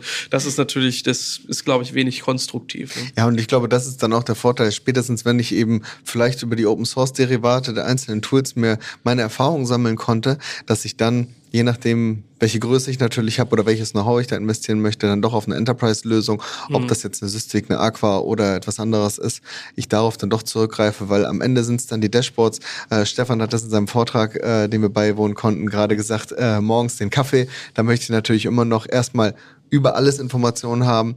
Äh, bei mir ist es dann eher immer so, dass ich sage, mit dem, mit dem KPI-Dashboard, was du, was du bei einer Aqua Enterprise-Lösung hast, dass du da eben nicht erstmal nur CSV-Export, Daten zusammensuchen aus irgendeiner Elastic-Search-Datenbank, äh, mhm. sondern ich habe in eins, kann mir die schönen Tortendiagramme runterladen, pack die einmal in eine PowerPoint und dann habe ich eben für mein zweiwöchentliches CISO-Reporting das eben ja. auch schnell zur Hand. Also am Ende sind das ja dann auch die Vorteile, die eine Enterprise-Lösung gegenüber Open Source hat, dass ich da dann doch äh, erleichtert wäre im Drumherum. Ja, Prozesse, ne? Und das äh, gilt es einzuhalten. Das macht es natürlich einfach. Was ich noch gerne äh, mit euch besprechen würde, ist, ähm, ihr habt ja sicherlich so einige Sachen, wo ihr sagen würdet, ja, also ähm, jeder Anfang ist irgendwo schwer, aber konkret kann ja eigentlich jeder irgendwo ein bisschen was tun. Deswegen würde ich mal so in die Runde äh, fragen, was sind denn so eure Low-Hanging Fruits, wo ihr sagt, ja, das ist, das ist total schnell mal irgendwie eingebaut und das hilft mir bei folgendem Problem. Ja, der Tobias hat es auch mehrfach schon angesprochen. Äh, die wirklich lowest hanging fruits sind die Open Source Varianten, die es schon gibt und einfach mal machen. Ja, also das heißt, wenn ich mit einer Security-Reise anfangen will, muss man ja nicht gleich den Geldsack innerhalb der Firma identifizieren, um dann da loszulegen, sondern es gibt wunderbare Tools, eben wie Trivi, wie Falco und Co., die man eben einfach mal einbauen kann. Und das bedarf auch keinen Lehrgang, das bedarf keine Schulung. Das ist wunderbar durch die Community und durch Git-Repositories dokumentiert. Und das Schlagwort ist wirklich einfach mal machen. Es, ich weiß, das klingt jetzt sehr eingebildet und hochnäsig, aber bei vielen krankt es schon mit uh, Security könnte kompliziert sein. Ah, nee, dann lasse ich es lieber ganz. Dann kann mir auch keiner an den Karren fahren, wenn es nicht funktioniert. Einfach mal machen und es gibt genug Open Source Communities dafür. Ja, das finde ich auch, dass man eben, viele haben immer noch diese Schrödingers Katze, ich weiß nicht, was drin ist, solange wie ich nicht angefasst habe. Ja. Und ja. dem muss man einfach mal äh, ja quasi einen Overcome für haben. Und als Low-Hanging Fruit dann einfach, sei es jetzt das, das Scanning oder sei es einfach nur mal mir in Runtime die Visibilität zu verschaffen oder auch zu sagen, okay, ich bin eine Company, die auch selbst entwickelt, sprich, ich habe ein bisschen mehr im Source Code Management System, dann vielleicht auch mal beim GitHub zu gucken, einfach mal googeln oder dann einen Scanner drauf zu lassen, was sind Best Practices hier, Stichwort Stichwort, was ich bei einem Kunden letztens hatte, äh, total viele Crit äh, Critical Findings und dann ist es mhm. einfach nur so was Banales wie, ja, mach doch mal auf deinem, deinem Main Branch eine Multifactor Authentication äh, ja. Authentification oder dass du äh, mehrere Reviews mit drin hast. Also einfach ja so minimale ja. Prozessschritte, wo man aber schon weiß, alleine schon, wenn halt jemand da den Haken drücken muss, ist es ja meistens schon persönlich, hm, ich stehe da jetzt doch mit meinem Namen im GitHub, dann könnten nachher die Kollegen kommen und sagen, mhm. was hast du denn da freigegeben? Also habe ich schon mal ein bisschen höheres Level, vielleicht auch nicht Security, aber einfach auch vielleicht Codehygiene erreicht, dass mhm. jemand sagt, ey, Kollege, da hast du keinen Kommentar, da würde ich jetzt mich nicht unbedingt als zweiten Review eintragen. Ja. Ja, also tatsächlich, genau. Und das mit dem Einstieg finde ich halt auch eine, eine super Sache. Also ich, wie gesagt, Plattformaufbau, also man muss sich ja auch irgendwie ein bisschen Gedanken machen, wie man halt so eine Plattform aufbaut. Und da muss man sich überlegen, was da zum Beispiel für ein Kubernetes-Cluster steht. Cluster Compliance ist, ist halt auch ein Ansatz. Da fahren meine Images halt quasi durch. Das Ding sollte natürlich compliant sein. Und drunter liegt halt auch immer wieder nur ein Linux. Mhm. Gott sei Dank. Meistens kein Windows. Ähm, ähm, und das muss dann halt auch sauber sein. Da gibt's dann halt auch Compliance-Tools wie QBench jetzt zum Beispiel wäre ja dann halt wieder aus der Riga ja, Aqua. Von Aqua. Hm. Genau. Und das finde ich halt, das finde ich halt, ähm, da hatten wir ja letzte Woche, letzt, vorletzte, vorletzte Folge hatten wir die Zertifizierung. Es gibt eine CNCF-Zertifizierung, ja. diesen Vorreiter vom, ich habe vergessen, wie er heißt, Security irgendwas, und den äh, CKS ähm, genau, also für alle Zuhörer, die da sind, ähm, wenn man sich auf den CKS vorbereitet, dann stolpert man über solche Tools wie Cubebench oder Falco. Definitiv. Also das ist, da, da, damit kann man sich die Hemmung Hemmung nehmen und kann, kann die Katze aus der, aus der Box lassen. Um das Ja, ist so. Auszudrücken. Dann ist sie nicht mehr halb tot, genau. Genau. Ja. tot. Hoffentlich nicht. Der Effekt, der ja auch dann schnell auftreten kann, ähm, also ich, ich meine, heute braucht man sich nicht mehr fragen, installiert man so ein Tool mit. Ähm, es gibt die, die Möglichkeiten, das zu tun und dann purzeln die Reports da halt raus. Das kann man einfach mal machen. Ähm, der Effekt, den ich auch schon öfter mal gesehen habe, ist, dass sie dann sagen, ey, das ist ja das Kubernetes, das ist ja alles total unsicher. Aber da denke ich mir ja, nee, äh, du hast jetzt endlich mal die Transparenz, da reinzugucken, was du da eigentlich so alles vor dir hast ähm, und eine, eine Awareness dafür geschaffen. Und da finde ich den, den Bereich Scan ganz trivial äh, oder ganz äh, essentiell eigentlich zu sagen, äh, wir wollen jetzt, es geht nicht darum, jetzt eine Firewall zu installieren und irgendwie äh, Security Policies reinzubringen, die mir erstmal, die irgendwas verhindern, sondern überhaupt erstmal in den Awareness-Bereich reinzukommen. Und da ähm, finde ich, ist dann natürlich das Image durchleuchten, zu gucken, was da drin ist, so die einfachen Dinge, aber auch, äh, ich finde, so, so Dinge wie einen Solar Cube einfach mal drüber laufen zu lassen und mir die Code Quality anzeigen zu lassen, weil auch solche Tools, und das ist ehrlich gesagt egal, ob das jetzt Java oder ob das TypeScript oder ob das, ähm, ähm, ob das, keine Ahnung, .NET äh, oder auch so Config Management Code, sprich äh, Puppet, Ansible, Terraform, whatever ist, äh, das Ding spuckt mir im Zweifel auch aus und sagt, hey, hier ist ein Plaintext-Passwort drin. Muss das so? Und da kann man sich halt überlegen, äh, man muss das ja nicht direkt verhindernd in so eine Pipeline einbauen, aber man kann sich dann ja schon überlegen, hey, ich, äh, ich pack das erstmal am Anfang als, als Post-Deployment-Step rein und dann überlege ich mir selbst, wie weit möchte ich diesen Prozess dann wirklich Richtung Shift Left machen ähm, und dann immer weiter vorne, also auch Confidence damit gewinnen und je mehr ich das halt weiß, desto mehr halt auch dagegen tun zu können und das dann immer weiter, weiter, weiter nach links zu gehen, bis ich das dann tatsächlich nehme und sage, ey, ich habe mich jetzt so weit darauf eingeschossen, ich weiß jetzt, was ich hier tue, ich weiß auch, wie ich es verhindere, wenn man was, äh, was irgendwie Neues aufleuchtet. Jetzt erlaube ich mir, das weiter nach links zu schieben und das auch wirklich zu einem Quality Gate werden zu lassen. Ja, und wenn das alles nicht hilft, weil das sind ja schon jede Menge Schritte, die du beschrieben hast, um sich selber aufzuschlauen, gibt es Gott sei Dank so tolle Unternehmen wie die SVA, wo man einfach auch mal zugeben kann, dass man es nicht versteht und mit euch unterhalten kann, nicht wahr? Ja gut, klar, also wo wir bei dem Werbeslot sind. Nee, aber äh, Danke. im Endeffekt äh, ist es Immer ja schon so, man muss sich halt die einzelnen Dinge äh, irgendwie angucken und ich finde, manchmal ist auch äh, wirklich Transparenz, äh, auch mal wirklich das Einführen von, äh, von einem SCM, also von einem Git äh, irgendwo, ja. Auch das ist ja nicht, nicht selbstverständlich, dass solche Dinge halt da sind äh, und dass dann die Prozesse und Freigabeprozesse, äh, Tobi, du hast vorhin gesagt, so ein, so ein Review, will ich mich überhaupt als Reviewer eintragen? Nee, nee, machen wir überhaupt ein Review? Das ist halt auch mal eine Frage, die man irgendwo mal stellen muss und wo man auch sagen kann, hey, wir, wir führen mal neue Dinge ein und nennen das dann Pair Programming ähm, und wir machen mal irgendwie Reviews oder wir machen auch mal ähm, Audits im Zweifel. Und sei es nur durch Tools, die uns das erlauben, und dann macht man das irgendwann regelmäßiger und aus einer Regelmäßigkeit wird dann irgendwann vielleicht halt wirklich diese Kontinuität, von der wir immer im agilen Bereich Und ein reden. definierter Prozess. Ja. Ja, das stimmt. Und wichtig ist für die Zuhörer, die jetzt bei jedem Buzzword und Word mehr in den Sessel gerutscht sind, das ist einfach, das ist auch eine Sache, die, die macht man nicht auf einmal. Ne? Das, macht man, das macht man halt nach. Also man versucht kleinschrittig anzufangen, man, wie, wie du es halt auch gesagt hast. Ne? Und dann führt man halt solche Sachen dann auch einfach ein. Also man wirklich dass man wirklich Schritt für Schritt guckt, ob das gut funktioniert. Wenn es kacke funktioniert, kann man es auch mal wieder rausnehmen. Das ist ja auch gut. Ne? Das macht man halt, dann probiert man es an anderer Stelle und das, das muss man halt sowieso in seiner eigenen Umgebung sehen, was man tut. Wichtig ist, dass man sich mit Dingen beschäftigt und dass man halt kleinschrittig anfängt. Image-Scanning, ja, meinetwegen Reviews. Ähm, Da, wo du halt dran bist Sachen und wo du dann Einflussbereich halt Genau. irgendwo hast, ja, entwickelst du, dann ähm, guck halt, welche Tools kannst du nutzen, um Security in Entwicklung mit reinzubringen.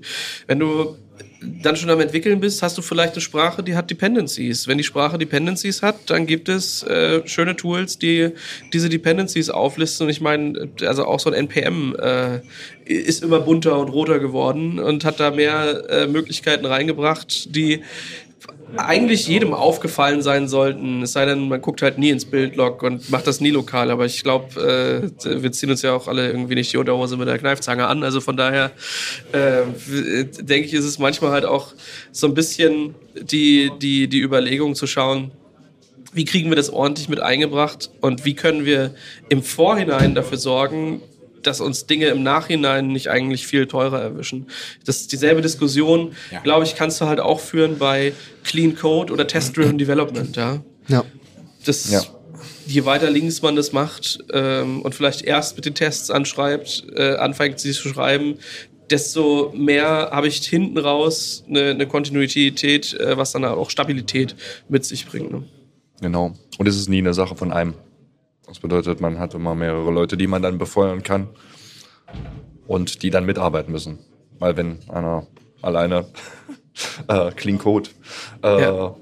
einführt, dann wird er relativ schnell zum Choleriker und wird seine, Mitarbeiter, seine lieben Kollegen anfangen zu hassen. Und so ist das halt natürlich auch in dem Bereich Security wahrscheinlich, dass man sich dann halt auch abspricht und dann halt doch wieder so äh, crossfunktionale Vereinigungen gründet, dann halt innerhalb des Unternehmens, wo man sich dann gegenseitig unterstützt, vielleicht auch gegenseitig ein bisschen begeistert, weil die Technologien, die machen ja auch Spaß, ja, weil sie gut Ja, und, funktionieren. und selbst wenn man am Ende sehr, sehr wenig nur noch in die Produktion oder in seine Umgebung reinbringt, äh, wie, wie es gerade gesagt wurde, am Ende brauchst du dann trotzdem, deswegen gibt es ja von Gartner und Co., CNAP oder wie die ganzen Abkürzungen heißen, weil trotzdem muss ich am Ende noch wo reingucken. Und dann ist es, wir hatten uns jetzt die letzten Minuten auf Scanning fokussiert, aber natürlich kann ich ja seitens der Infra-Ops lastigen Personen im DevSecOps-Kontext, ah, ich liebe so viele Buzzwörter und Abkürzungen in der Security, ähm, deswegen kann ich da natürlich auch parallelisieren und eben da mit, äh, ja, heutzutage eBPF meistens gestützten Tools, oder darauf sollte man ja eigentlich nur noch setzen, ähm, mir da eben Gedanken machen, wie sieht's zur, zur Laufzeit aus, ohne dass ich eben warten muss, von wegen, ja, wir haben da jetzt einen super duper äh, Developer Lifecycle implementiert, bevor ich da überhaupt in der Runtime mir Gedanken mache, für nicht wenigstens die Visibilität. Genau. So so wie wir auch schon jetzt, glaube ich, auch einen Konsens hatten, Security ist ein mehrstufiger Prozess und sollte halt auch in mehreren Teams verankert sein und nicht eben eine arme, ein armer Hanswurst, der immer nur die Anforderungen auf den Tisch gelegt bekommt. Denn da zeigt auch die Markterfahrung, das ist nicht immer mit Erfolg gekrönt. Ja. Und dann hat man am Ende auch sein grünes Dashboard, auf das der CISO oder das Management gucken kann und äh, mit, mit prahlen gehen kann und sagen kann, hier ist alles in Ordnung, weil man dann unten drum die kleinen Zahnrädchen perfekt Richtig. miteinander Und ich bin nicht nur ein CISO, der alleine mit einem Dashboard dasteht, wenn ich eben das Ganze mit Prozessen, mit Genau. den Menschen wirklich geordnet implementiere, weil ansonsten hat man es, ich denke, der Stefan sicherlich auch schon bei seinem Kundenstamm gesehen, dann äh, fehlt auf einmal die halbe Developer-Belegschaft oder eben Infra-Ops, weil einfach nur was drüber stülpen, das hat ja bekanntlich noch Ja. nie funktioniert. Genau. Wer ist dafür verantwortlich? Und es wurde still. Ja, äh, im Zweifel äh, ist dann wieder relevant, alle an den Tisch zu bringen, die irgendwie mitspielen. Und wenn sich niemand verantwortlich fühlt, dann muss sich wenigstens das Management dafür verantwortlich fühlen, dieses Vakuum wahrzunehmen und da einen Prozess wiederum zu schaffen. Ja, ich denke, das ist äh, so auch das, äh, weswegen man gerade in solchen Bereichen gerne am Anfang sehr viele Menschen mit dabei hat, die dann gemeinschaftlich entscheiden, wie, wie soll es dann laufen, wer will es dann machen. Wenn es keiner machen will, ähm, dass halt auch alle wahrnehmen, hey, vielleicht macht jetzt jeder ein Stück oder so, oder vielleicht müssen wir diese, diese Krone auch einfach einer anderen Person aufsetzen. Wir haben am Ende unserer Folgen immer so ein, so ein kleines Format des äh, Tooltips ähm, noch mit drin. Da könnt ihr vielleicht noch mal ganz kurz in euch gehen und euch überlegen, was ist denn so ein Tooltip, den ihr unserer Community mitgeben möchtet. Ähm, aber folg mal, du hast auf jeden Fall was rausgesucht, was, äh, was wir dieses Mal als Tooltip mit reinbringen wollen. Genau, da muss ich, äh, ich habe es versprochen, herzliche Grüße an den Mehmet, der es mit reingebracht hat und der Sven, der es mir, mir äh, entgegengebracht hat. Cube Reboot. Cube, Re Cube Reboot. Genau, nennt sich, also im Grunde dieses, dieses Tool nennt sich Cured, also K-U-R-E-D, was dann halt für Cube Reboot Daemon steht. Das ist halt quasi ein Daemon-Set, was auf meinem Cluster läuft und halt guckt, ob halt äh, meine Nodes ähm, im Grunde halt äh, einen Reboot benötigen nach einem, nach einem Update. Und Ja. letzten Endes dann halt sich drum kümmert, wenn dem, so ist, dass die Dinger gedraint werden äh, anständig und dann halt nacheinander ähm, einmal durch Null gefahren werden. Da sind wir eigentlich Das auch wieder bei einem Security-Bezug, ja, weil regelmäßiges. Patchen Ja, bedeutet regelmäßig absolut, genau. durchstarten. Wenn man das halt einfach so macht mit den äh, Kubernetes Nodes, dann äh, kann es sein, dass einem manche Komponenten einem das übel nehmen und da kümmert sich dann eben, muss man nicht Magic stricken, sondern das Cube Reboot. Richtig, absolut, absolut, genau. Gerade wenn man dann halt statische Nodes hat. Also ich glaube, im Machine Deployment, da ist es jetzt nicht mehr so wichtig, da kannte ich dann die Nodes weg und die, die sind dann gepatcht, aber in dem Fall ist es halt wunderbar. Ich werde es häufiger, ich habe drei, vier Anwendungsfälle, wo ich das jetzt schon, äh, glaube ich, gleich nutzen werde. Genau, das wäre ein Tool von mir. Ja, mein Tooltip mag zwar ein bisschen albern klingen, aber es hat einen Hintergrund. Mein Tooltip ist ChatGPT. Und wenn man jetzt sagt, oh mein Gott, was ist das denn? Du unsere Wir hatten es ja gerade eben mit Open Source und Ansätzen und wie fange ich an? Und wenn viele da sehen, oh Gott, ich muss anfangen, da noch Regeln dazu schreiben und Code und dazu. Setzt euch doch mal mit Ch- ChatGPT zusammen. Und ja, jetzt kommt wieder der kleine Werbeblock. Ich halte mich kurz. Zum Beispiel Falco-Regeln kann ChatGPT mittlerweile für einen schreiben. Man muss nur wie ein Laie sagen, mach mir mal bitte eine Erkennung für den und den Prozess. Und was für uns geht, geht für andere auch. Weil da können wir jetzt Gott sei Dank endlich mal die AI für was halbwegs Sinnvolles nutzen. Nämlich die das Scrollen über, überlassen über zwischen die diversen Git-Repositories und äh, Organisations-, äh, Dokumentationsseiten. Und da meine herzliche Empfehlung. Ich selber war mehr als erstaunt. Versucht einfach mal eure Open Source Regeln von der AI rauspurzen zu lassen. Ja. Da gehe ich mit. Ich persönlich muss jetzt sagen, alles, was ich als Tooltip hätte, wäre wahrscheinlich wieder ein Werbeblock und dann müssen wir wieder Hau raus, hau sagen. raus. Aber Von bitte. daher, äh, nee, äh, aus meiner persönlichen Erfahrung würde ich jetzt eher sagen, ähm, ich sollte mir darüber Gedanken machen, das stetige Lernen, was wir jetzt ja auch durch das DevSecOps und unser Gespräch jetzt herausgestellt haben, darüber sollte ich mir Gedanken machen und sei das jetzt für mich persönlich ist es der Cloud Guru, für die anderen ist es Udemy. Ich finde solche Dinge, es, es ist jetzt kein direkter Tooltip, weil natürlich da geht es eher darum zu lernen und äh, sich was anzuschauen, aber ich finde solche solche Formate lohnen lohnt es sich anzusehen, einfach um da vielleicht für mich zu sehen, ich habe da mein 5-Minuten-Snippet und da kommen wir dann wieder zu Tools, aber mich persönlich hat das sehr weitergebracht, mir da eben, wenn ich über irgendwas wissen wollte, mir vielleicht auch neben, neben dem Job einfach da äh, ein paar Podcasts reinzuziehen oder dann eben auch einen Vortrag, den ich nachvollziehen kann oder ein bisschen Hands-on-Labs, einfach um mir selber den Horizont zu erweitern oder erweitern zu lassen. Da gehe ich mit. Tatsächlich. Ohne würde ich gar nicht hier sitzen. Da würde ich immer noch äh, in meine, meine, Net, in meinem Willst du statischen heute Netz- Firewall statischen- Request per, PD, äh, per Excel äh, durchschieben? Genau, ey, Excel. Vielleicht nicht ganz, aber genau, da würde ich, also nein, da gehe ich komplett mit. Das ist, das, das sind meine Lerntools gewesen und sind es heute noch. Ja, damit sind wir auch schon wieder am Ende der Episode. Vielen Dank, dass ihr äh, wieder mit dabei wart. Wenn ihr Feedback dazu habt, dann werdet ihr das gerne los unter podcast.sva.de. Erzählt uns gerne, was war eure DevSecOps-Journey? Seid ihr da schon oder habt ihr das schon längst äh, absolviert und ist heute äh, der Shift Left eigentlich schon äh, vollzogen und produktiver Teil eurer Pipeline? Ja, wie gesagt, vielen Dank und bis zum nächsten Mal. Ciao. Genau. Ciao. Tschüss. tschüss. Ciao.